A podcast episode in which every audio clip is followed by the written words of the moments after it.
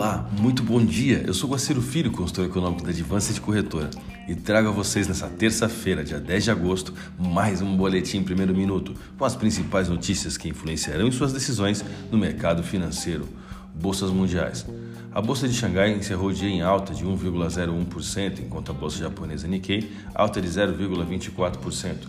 Mercado futuro norte-americano Dow Jones Futuro queda de 0,06%, S&P 500 queda de 0,04%, Nasdaq alta de 0,04%, Europa DAX alta de 0,10%.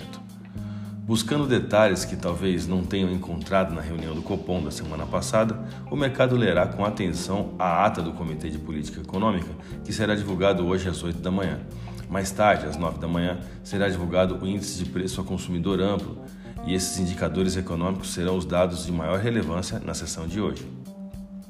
O dólar fechou em leve alta nesta segunda-feira, depois de uma sessão de gangorra em que o mercado repercutiu o intenso noticiário de Brasília e o clima mais conservador no exterior.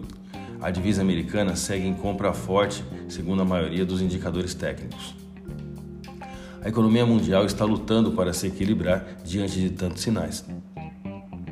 No exterior, o mercado de trabalho cresce na mesma proporção que as preocupações com a variante Delta, provocando quatro meses de topos e fundos que projetaram o dólar index em uma máxima de 1,2240 a mínimas de 1,1720. No Brasil, se por um lado temos fatores que potencializam a valorização do real brasileiro, como altas das commodities, desvalorização global do dólar e crise hídrica, também temos a mesma proporção uma tensão política que inibe a força da divisa nacional. Vamos aos gráficos? Eu vou começar pelo dólar agora.